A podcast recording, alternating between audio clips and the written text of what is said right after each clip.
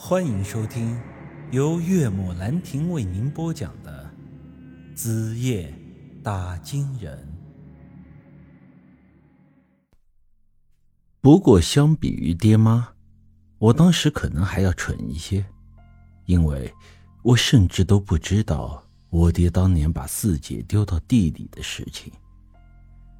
所以，接下来的一些事情，我将以我当时。不知内情的角度去进行讲述。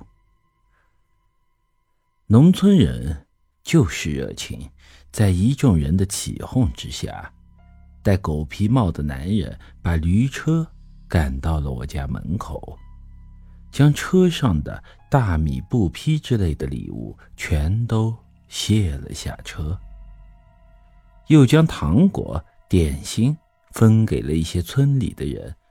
凑热闹的，才欢笑的渐渐的散去。至于这个戴狗皮帽的男人，我后来才知道，他的名字叫于玉文。据我四姐的说法，当初收养他的养父母在当地是很有钱的生意人。在他十六岁的时候，爹妈给他定了亲，对方。就是这门当户对的余家。要说这余家，可真是家大业大。民国时期就是当地有名的财主。后来这打土豪分田地、斗地主，余家都一直没有倒下，富贵一直延续到了当代。四姐和我姐夫回家之后，似乎完全没有要责怪爹妈的意思。四姐甚至都完全没有提起当年的事情。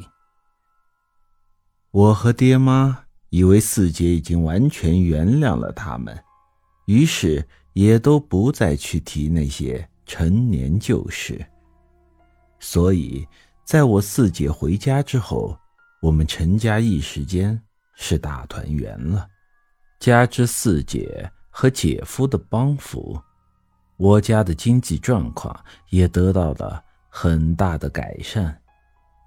我这穷小子的兜里第一次有了零花钱，可以跟着城里的那些同学出去疯玩了。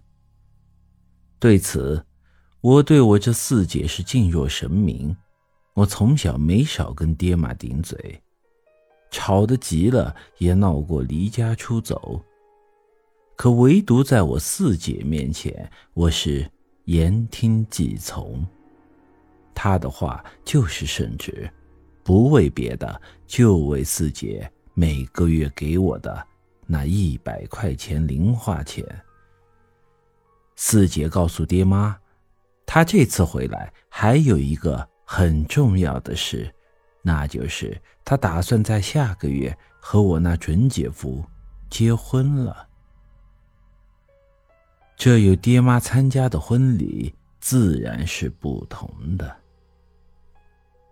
也是因为爹妈心里觉得当年对我四姐有所亏欠，所以这婚事他们是十分的重视。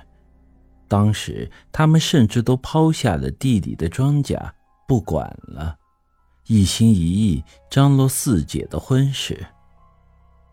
我当时已经是高中毕业，大学没考上，也在家里帮着忙活。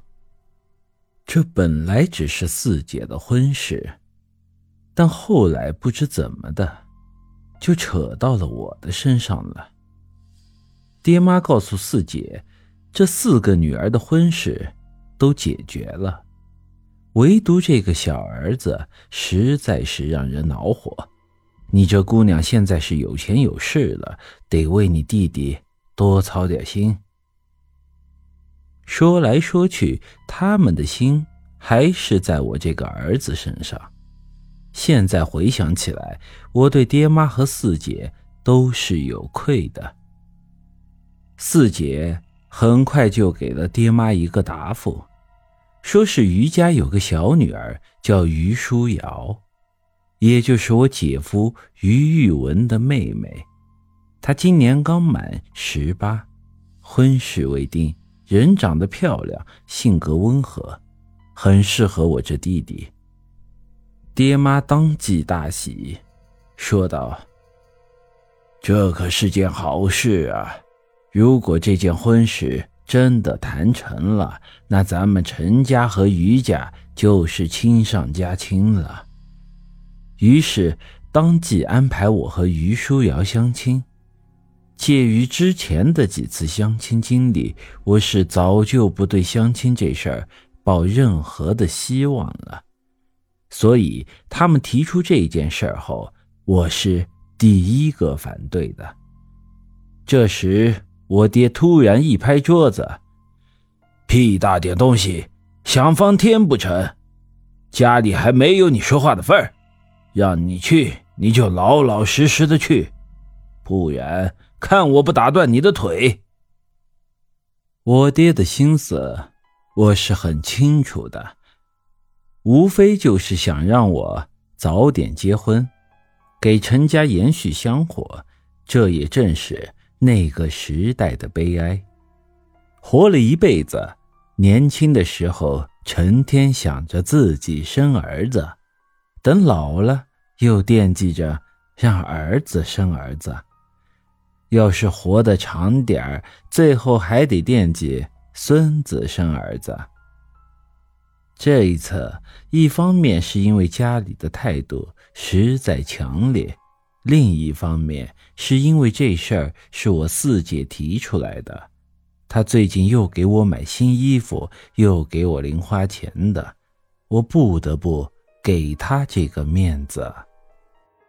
本集已经播讲完毕，欢迎您的继续收听。